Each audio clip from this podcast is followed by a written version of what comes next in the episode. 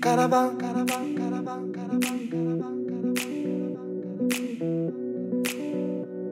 Hola, mis amores, ¿cómo les va? Hola, babies. ¿En qué andan? Bueno, la información que les voy a compartir hoy fue parte de la exposición que hice en el encuentro de astrología disidente que organizamos con Mechi y con Diore de arroba aprende astrología en este fin de semana que pasó, creo que fue 26 y 27 de septiembre, si mal no lo recuerdo. Y el título de esta charla es Reivindicando la Luna. Y creo que estrictamente el nombre debería ser Reivindicando la Luna en clave ecofeminista porque ya les adelanto que la línea de lo que les voy a compartir hoy viene por ahí, viene por ahí la cosa. Pero antes de contarles qué es lo que yo le agrego a la luna como indicador astrológico, quiero decirles o quiero comentarles cuáles son algunas de las interpretaciones habituales sobre la luna astrológica. Y para eso voy a mencionar, a citar a un autor que es bastante conocido dentro del mundo de la astrología psicológica y humanística, que se llama Eugenio Caruti. Eugenio Caruti es un astrólogo argentino que ha hecho, yo creo, grandes aportes a esta rama de la astrología.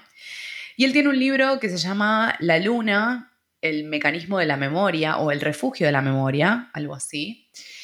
Y básicamente lo que él sostiene es que la luna es un indicador que se activa en los primeros años de vida, que habla sobre el vínculo con nuestra madre y con nuestra familia de origen, que no habla de la madre individualmente, sino del registro que tiene la persona sobre ese ser humano o esos seres humanos que se encargaron de su cuidado y nutrición durante esos primeros años de vida donde los seres humanos, en tanto mamíferos, somos muy vulnerables. Y somos vulnerables no solo porque necesitamos del alimento, sino porque sobre todo, y esto es lo complejo o una de las complejidades del ser humano, necesitamos además atención y conexión. En buena medida, la luna de nuestra carta natal va a hablar de eso que incluso en la vida adulta consideramos afecto, consideramos cuidado.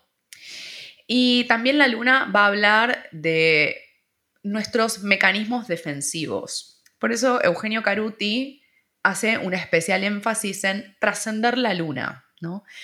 Porque efectivamente, si habitamos la luna simplemente como un lugar defensivo, bueno, vamos a estar olvidándonos de otros indicadores de la carta natal, como puede ser el Sol, como puede ser el ascendente, como puede ser Venus, etcétera, otras funciones de la carta. ¿no? Entonces, vivir solamente la luna de nuestra carta natal nos lleva a un registro infantil. Es el niño, es la niña, el niñe, el que está operando, incluso aunque tengamos 40, 50 o 35 años. ¿sí?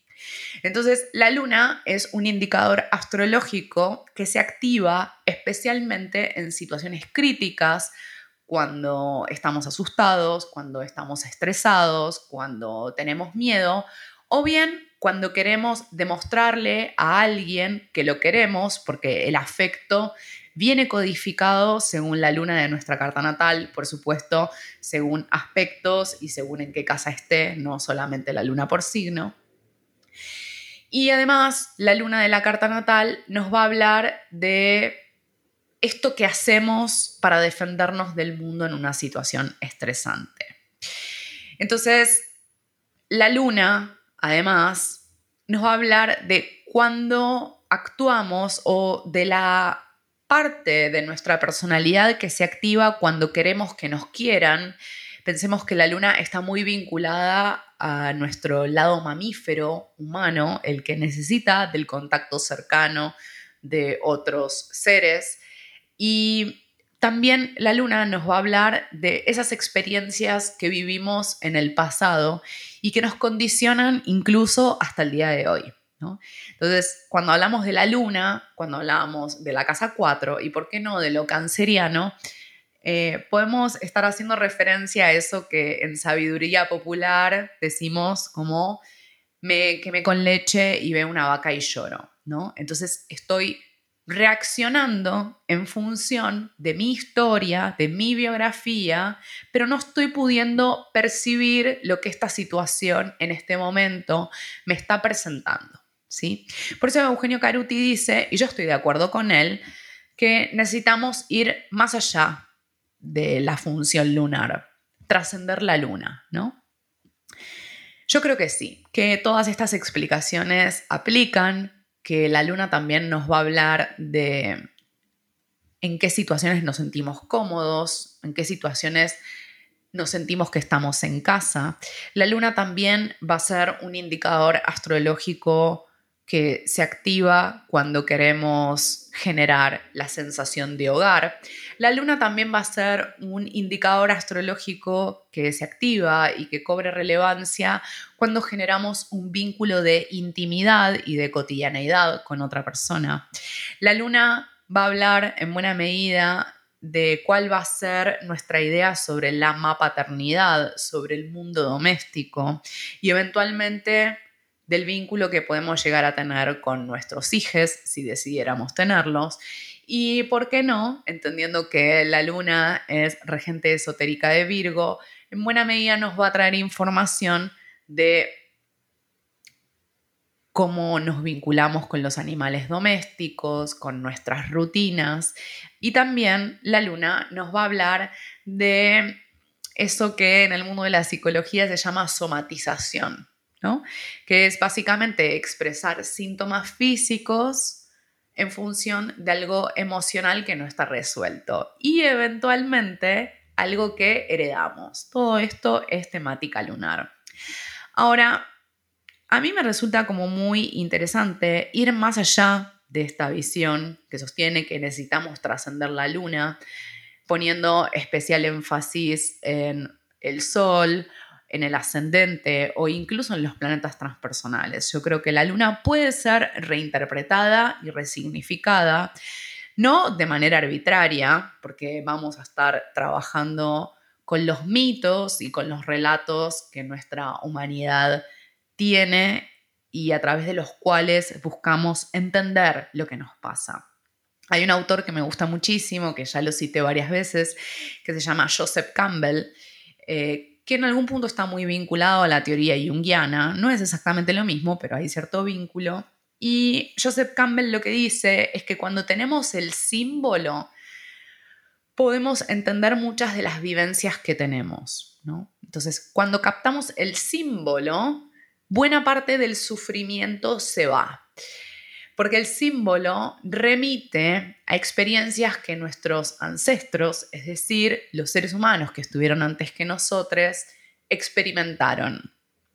Cuando entendemos simbólicamente qué es lo que esta experiencia de vida nos trae o cuál es el aprendizaje que podemos extraer de determinada experiencia, ahí hay algo muy profundo que se calma adentro nuestro.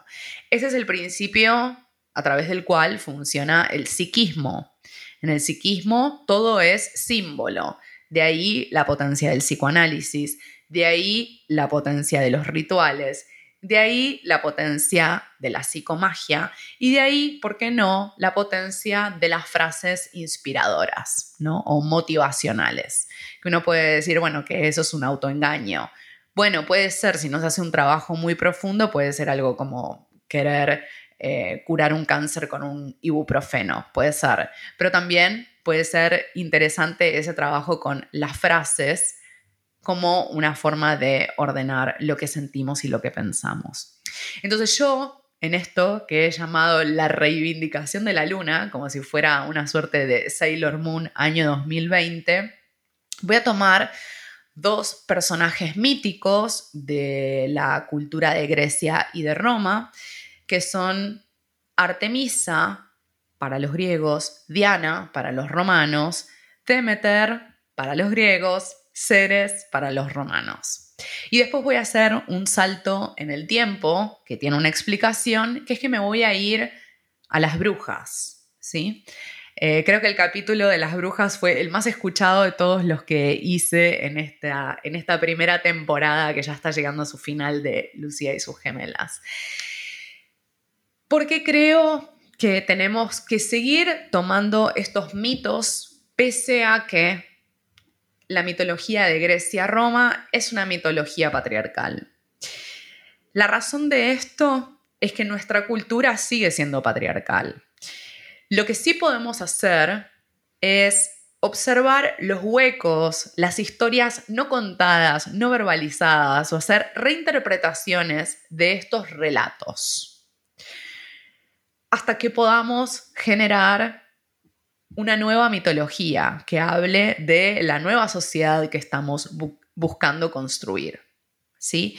Pero mientras tanto, en este momento de transición de la humanidad en el que estamos, donde por supuesto todavía no derribamos al patriarcado, los mitos de Grecia-Roma tienen mucho para decirnos. Además es interesante y creo que hay eh, algo ahí para explorar, que es que la mitología de Grecia-Roma está vinculada de un modo no directo y buena parte de la filosofía, sobre todo de Grecia, está vinculada a la data que viene de India. Es una cultura milenaria. No sé si se acuerdan de cuando íbamos al secundario, al primario, que hablábamos de los pueblos indoeuropeos, ¿no? Ahí como un nombre que engloba una gran cantidad de culturas y una gran cantidad de información, eh, que es un poco como si fuese una bolsa de gatos. Pero bueno, hay un punto donde la tradición, las tradiciones de Grecia-Roma se conectan con la cultura que viene de India, ¿no?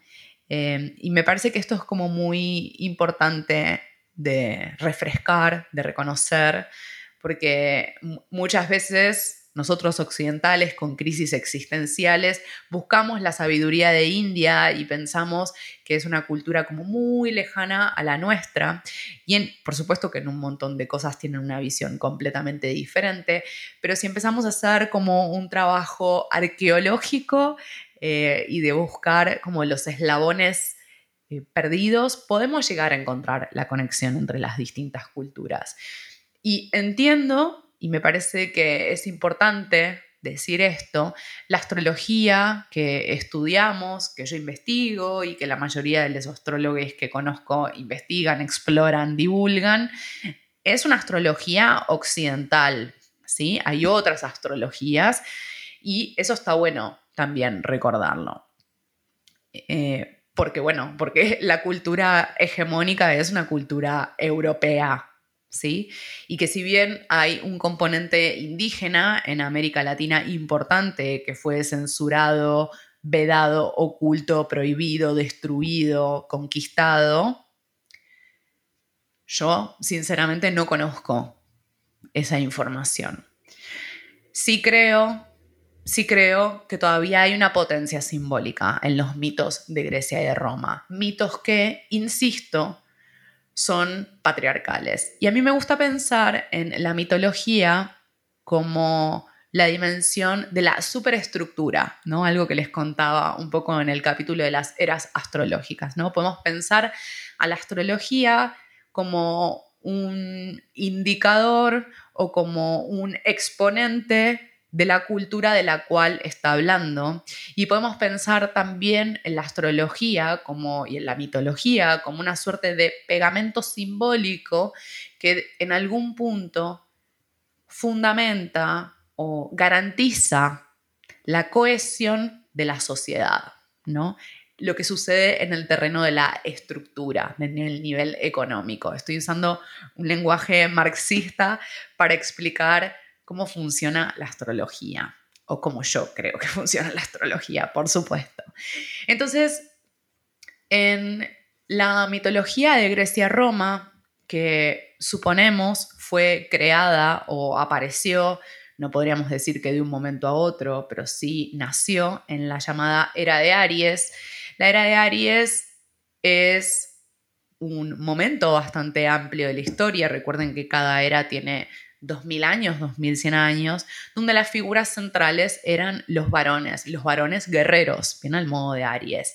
Antes de eso estuvo la era de Tauro, que fue la era donde los seres humanos se asentaron, empezaron a cultivar sus propios alimentos y las diosas centrales eran diosas mujeres, mujeres que representaban la fertilidad, la nutrición, el alimento, la conexión con todo lo que nos rodeaba. Y suponemos también que en esta era de Tauro, donde los seres humanos empiezan a cultivar, cosechar sus propios alimentos, empiezan a hacer un seguimiento exhaustivo de las estaciones, ¿no? Entonces, en determinado momento ponemos la semilla de tal planta y en determinado momento del año cosechamos. Y lo mismo sucede con la astrología. Las personas que nacen en cerca del solsticio de invierno, por poner un ejemplo, nacen con la energía de Capricornio y son personas que eh, tienen una gran tenacidad y una gran resistencia ante las dificultades, ¿no? Un poco así nació la astrología, con, eh, con mucho razonamiento inductivo, con muchas generalizaciones, ¿no? Después, por supuesto, con el tiempo fue puliéndose. Entonces, ¿qué pasa? En determinado momento eh, vienen los pueblos guerreros y toman el poder. Y en eso de tomar el poder empiezan a aparecer otras divinidades. Y ya no hace falta que entendamos a las divinidades como eh, fuerzas que existen literalmente, aunque uno, si es lector, lectora de registros chicos dice, bueno, a mí me parece que sí existen, pero no vamos a entrar en ese debate y vamos a dejarlo con que se trata de fuerzas que habitan en los seres humanos. ¿sí? Vamos a dejarlo en el terreno simbólico. Después, si hay personas que creen o consideran que esas divinidades, deidades, son maestres o son guías, bueno, podemos ir incluso muchísimo más allá. Por supuesto que sí. Pero a priori, dejémoslo como que son fuerzas que habitan en cada ser humano, ¿no? Entonces, estas diosas que eran protagonistas en la era de Tauro y que nos hablaban de la conexión con la naturaleza, son derribadas del eh, del poder religioso y del poder mítico, por decirlo de algún modo. Entonces aparecen las figuras masculinas. En este contexto de la era de Aries es que nace lo que hoy conocemos como la mitología de Grecia-Roma, donde los dioses varones tienen un rol protagónico y las mujeres tienen un rol secundario. Esto es muy interesante de ver las eras astrológicas porque eh, las mujeres no es que fueron eliminadas por completo, sino que pasaron a ocupar un lugar accesorio. ¿sí? Entonces, las mujeres, las diosas, la mitología de Grecia y de Roma, tienen eh, lugares, si se quiere, accesorios o son una suerte de em, herramienta que usan los dioses varones para determinados fines, ¿no? Entonces, las diosas mujeres, y eso un poco también se los contaba en el capítulo de astrología feminista, son la madre de, la esposa de, la hija de, la hermana de. Ninguna de ellas tiene un rol central. En la mitología de Grecia-Roma, los dioses varones son los que tienen un papel protagónico. Y me parece muy interesante, y voy a meter la ficha, perdonen que lo haga, eh, pensar que hoy, incluso el día de hoy, estamos reclamando un cupo femenino en los puestos de poder, en los puestos donde se toman decisiones. Incluso un cupo laboral travesti trans, por supuesto que sí. Y esto es interesante porque lo travesti trans está también en la mitología de Grecia-Roma, por supuesto que sí. Entonces, estas diosas mujeres que ocupan un lugar secundario llegan hasta el día de hoy, incluso en, el cristianismo, donde las mujeres también ocupan un lugar subsidiario. Y así fue como eh, llega hasta el día de hoy la evolución de esta mitología, que por supuesto, y voy a insistir con esto, son el pegamento simbólico de nuestra sociedad. Y para esto de reivindicar a la luna o resignificar a la luna astrológica, no piensen que me olvidé y que me fui por las ramas, voy a tomar a estas dos figuras. Entonces, ¿quién era Artemisa? ¿Quién era Diana? Artemisa era la hija de Zeus y de Leto y era la hermana gemela del dios Apolo. Eso es interesante porque Zeus, Júpiter, era un machirulo que tenía múltiples amantes por ahí y tenía un montón de hijos no reconocidos también, bien al modo de cómo mm, se vive la sexualidad entre los varones cis, por lo menos hasta el día de hoy. Eh, lo estamos desarmando, yo sé que lo estamos desarmando, pero convengamos que ese legado existe. ¿Cuál es la particularidad de Artemisa, que es una de las diosas lunares? De hecho, en muchas representaciones tiene como si fuese una, corona de luna en su cabeza.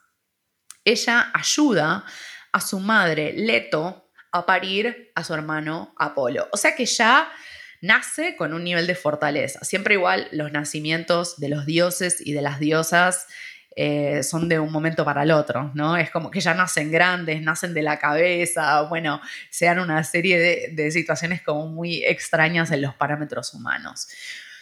Artemisa es la diosa de la luna, es una diosa que vive en el bosque es una diosa que es protectora del bosque y de la selva. Y Ahí es donde ella vive y donde ella está en su salsa. Y además, por supuesto, es muy amiga de su hermano Apolo. Y este es un detalle no menor, porque además Artemisa está siempre rodeada de ninfas, ¿no? Que son las ninfas, serían como, ¿cómo explicarlo? Podrían ser como una suerte de hada eh, en nuestro lenguaje habitual que vive en el bosque, ¿no? Eh, y esto me parece como muy interesante, que esta diosa, Artemisa, es una diosa que es muy potente, que es muy fuerte, pero que no está sola en lo más mínimo, ¿no? Porque siempre aparece como una suerte de amenaza patriarcal para las mujeres que son autónomas, para las mujeres que son independientes, de que se van a quedar solas, ¿no?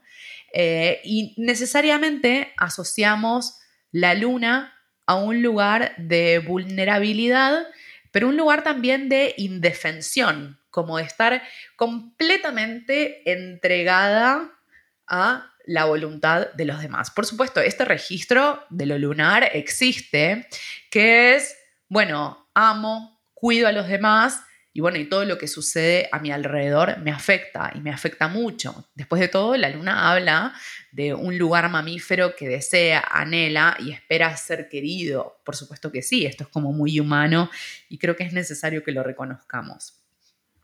Ahora, Artemisa pone a la sensibilidad y a la fortaleza en un mismo lugar. Ella es la síntesis de estas dos cualidades. ¿Por qué? Porque ella no va a dejar que nadie se meta ni con los animales ni con el bosque. Pero además, Artemisa es la diosa que era convocada cuando las mujeres iban a parir. Entonces, Artemisa, en, este, en esta fortaleza que tiene, porque además siempre es representada con un arco y con una flecha, no deja de lado su sensibilidad. No es que es fuerte, pero es fría. Es fuerte y es muy sensible y es muy emocional. Y hay algo más interesante aún en relación con Artemisa. Artemisa maneja un arco y una flecha. Y es verdad, es muy competitiva, sí. Pero para poder manejar un arco y una flecha, hay que tener la mente muy fría, porque si no la flecha se va para cualquier lado. Y este es un dato no menor, porque muchas de las representaciones estereotipadas sobre las mujeres y sobre lo lunar es que lo emocional es necesariamente desbordante, que lo emocional es necesariamente caótico.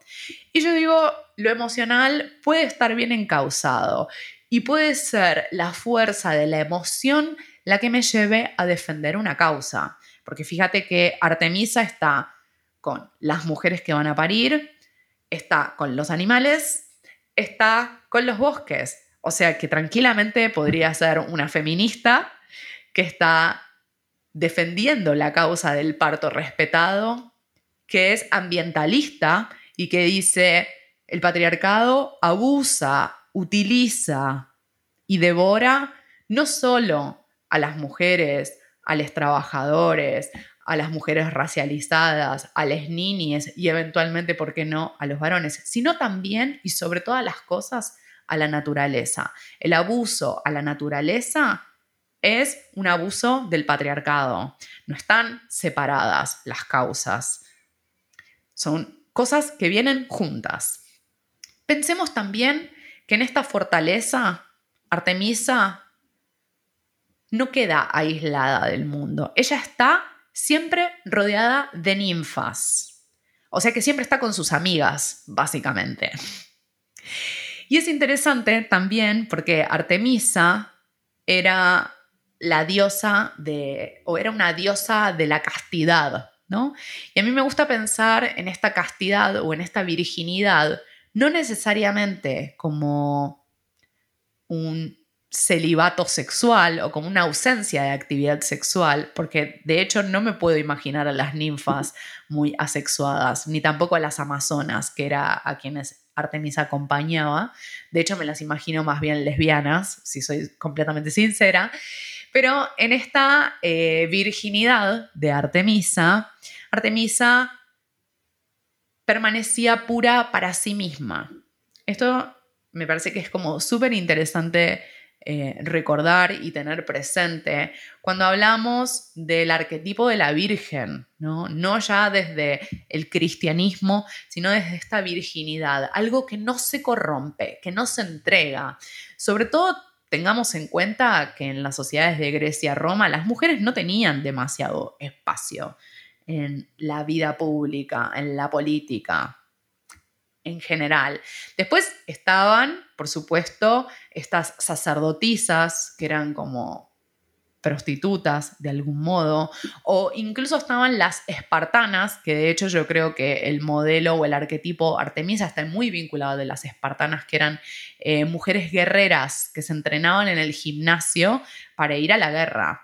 Y ni que hablar de las amazonas. Las amazonas, según cuenta la leyenda eran mujeres que vivían en, tribus donde solamente había mujeres. Pero claro, estas tribus se enfrentaban con un problema que era la reproducción de la tribu y la supervivencia de la tribu con el tiempo.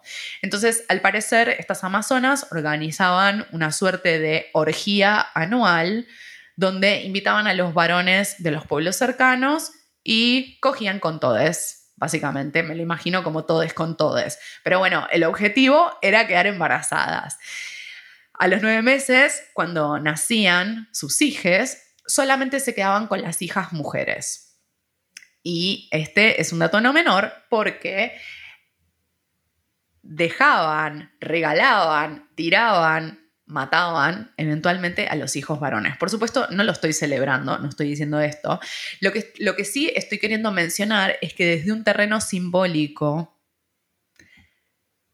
resignificar a la luna implica elegir si queremos vida doméstica y vida familiar, si queremos tener hijos o no queremos tenerlos, si queremos armar una estructura tradicional o hay algo que, incluso aunque estemos en vínculo, porque Artemisa no está sola, hay algo que permanece intacto. Y esto me parece como súper interesante de el modelo Artemisa. Recuerden que yo estoy siguiendo en algún punto esta lógica de que cada dios o cada diosa representa un arquetipo, esto es un modelo que está instalado en la psiquis colectiva. Entonces Artemisa es una diosa lunar y es una diosa que es guerrera, pero que registra un lugar de vulnerabilidad y de sensibilidad. Y en función de eso es que ella actúa y opera y es defensora de determinadas causas. Esto me parece un montón y me parece hermosísimo. Y ahora les voy a contar un poco del mito de Demeter. Demeter es la madre de Perséfone, Demeter tiene a Perséfone junto a Zeus, esto que les decía antes de los hijos no reconocidos o que, digamos, de los que no se hacen mucho cargo, Zeus. Y ella es la diosa de la agricultura, la fertilidad, protectora de los cultivos y las cosechas. Entonces, si bien ella no es considerada una diosa lunar, como si es considerada Artemisa o como si es considerada Selene, a nivel astrológico, siendo la diosa de la fertilidad y teniendo una función protectora, sí encarna algo de la función lunar. Y además pensémosla a Demeter como la madre de Perséfone, ¿no? Entonces, la luna está muy asociado a la función de cuidado, protección y de maternar. Y acá voy a meterme en uno de los relatos más fuertes de la mitología de Grecia Roma, que es el secuestro de Perséfone. Perséfone era una adolescente que iba caminando por ahí y es secuestrada por su tío Hades, Plutón. Cuando Demeter se entera que su hija desapareció, se pone muy mal. Se entristece, se enoja, llora, grita, patalea. Lógico, yo también estaría así. Y de ese modo lo que sucede es que los árboles, las flores, empiezan a perder sus hojas. La naturaleza se seca porque Demeter entristeció porque no encuentra a su hija.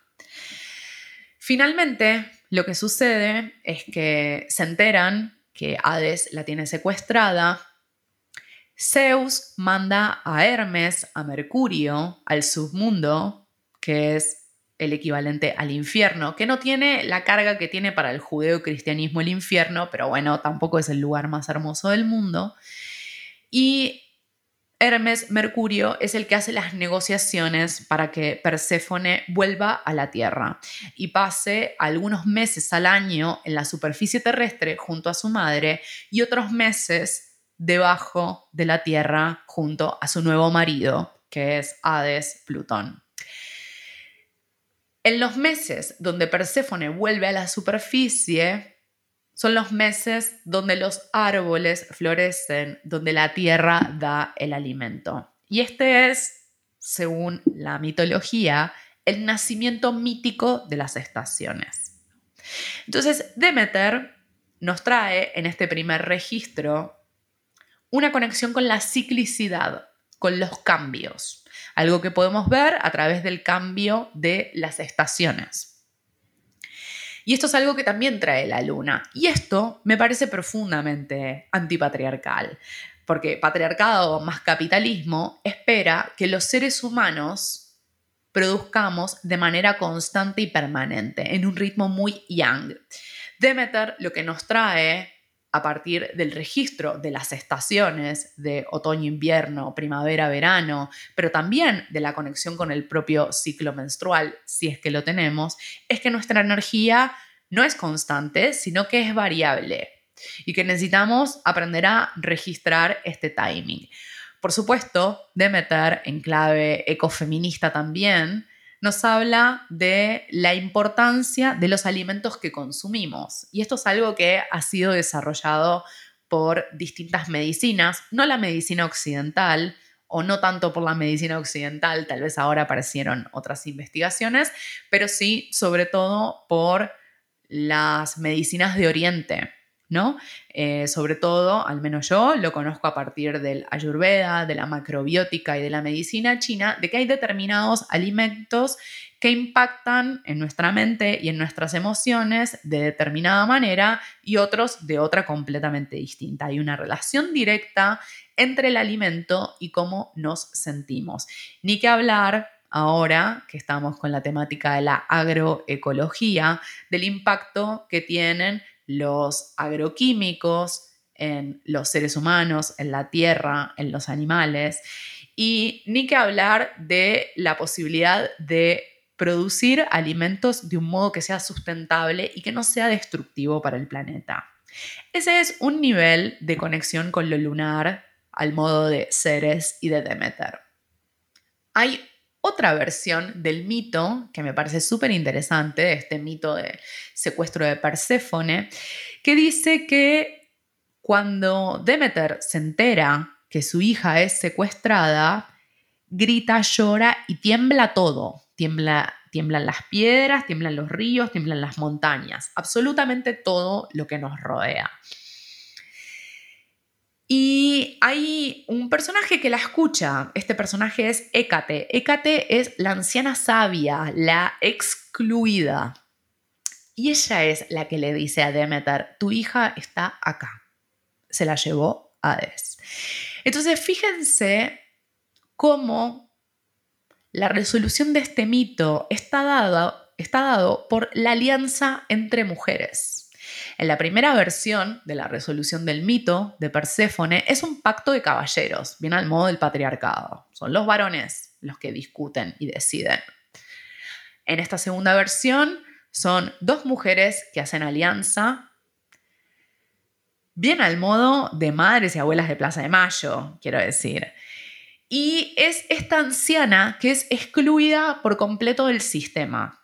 Y acá es donde digo que hay una conexión con las brujas, temática que amo, que me encanta, que es algo que fue investigado por Silvia Federici y por Mona Jolet, que sostiene que las ancianas, las viejas, son absolutamente rechazadas y perseguidas en este sistema y creo que es muy fácil demostrar que esto es así. Pensemos en cómo nos ofendemos cuando alguien nos dice señora o cuando nos dice vieja, que este criterio sobre la vejez no aplica de igual manera sobre los varones, pero que además en el momento de la casa de brujas, ahí a finales del feudalismo, las mujeres que fueron especialmente perseguidas fueron las ancianas. ¿Por qué las ancianas? Porque las ancianas no se comen ninguna. Porque las ancianas no tienen pelos en la lengua. Porque las ancianas no tienen nada para perder.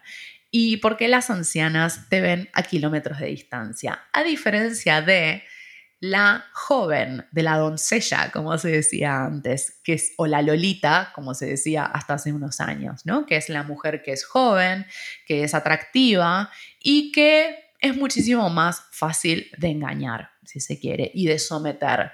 Y sobre todas las cosas, una vieja no puede dar a luz, no puede quedar embarazada. Y a priori, la casa de brujas sucedió con motivos económicos que fue que el sistema necesitaba mano de obra, necesitaba que las mujeres estuvieran en el mundo doméstico y estuvieran produciendo seres humanos. Hasta ese momento, y esto es algo interesante también, porque en general en la historia creemos que la Edad Media fue lo peor que pasó en la vida de la humanidad, y no fue así. En la Edad Media había una gran participación de las mujeres en la vida comunitaria. Las mujeres, muchas de ellas, sabían de oficios, oficios que hasta el día de hoy nos parecen muy extraños para las mujeres, como por ejemplo mujeres herreras.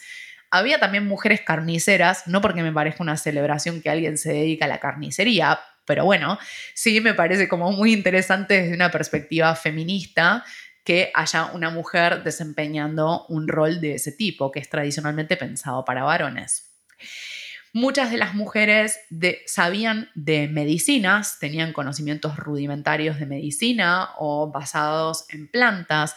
Muchas de estas mujeres que fueron acusadas de brujas, por supuesto, conocían eh, sobre el mundo de lo esotérico, de lo invisible, participaban de estos aquelarres nocturnos donde se vivía una sexualidad que era disidente, donde muchas de ellas tenían relaciones sexuales y afectivas entre ellas, muchas de ellas se trasvestían también y todas ellas fueron perseguidas. También fueron perseguidas las mujeres que estaban muy en contacto con otras mujeres, eh, no solo desde el nivel sexual y afectivo, sino desde la amistad. También fueron perseguidas con esta casa de brujas las mujeres que sabían de anticoncepción, que sabían de partos, y muchos de los elementos de tortura que fueron usados sobre los cuerpos de las mujeres después se convirtieron en objetos que fueron utilizados por la medicina moderna para investigar los cuerpos de las mujeres también, para acompañar los partos. Y esto me parece muy significativo. Y la historia de la medicina occidental es muy oscura, quiero decirles. Después podemos celebrar muchos de los avances de la ciencia y de la medicina, pero su historia es realmente muy terrible. Y ¿Quiénes eran estas mujeres que fueron acusadas de brujas? Hoy tomamos el término bruja como algo reivindicatorio de la identidad, como incluso podemos decir eh, puta, torta, traba, trolo, también para los varones. Bueno, decirse bruja en ese momento, finales del feudalismo, básicamente significaba la muerte. Nadie en su sano juicio se hubiese llamado brujo o bruja. Eso es algo de ahora y me parece que está buenísimo que esté sucediendo. Pero a priori hay algo de esta sabiduría de la luna que está muy vinculado al mundo de las brujas.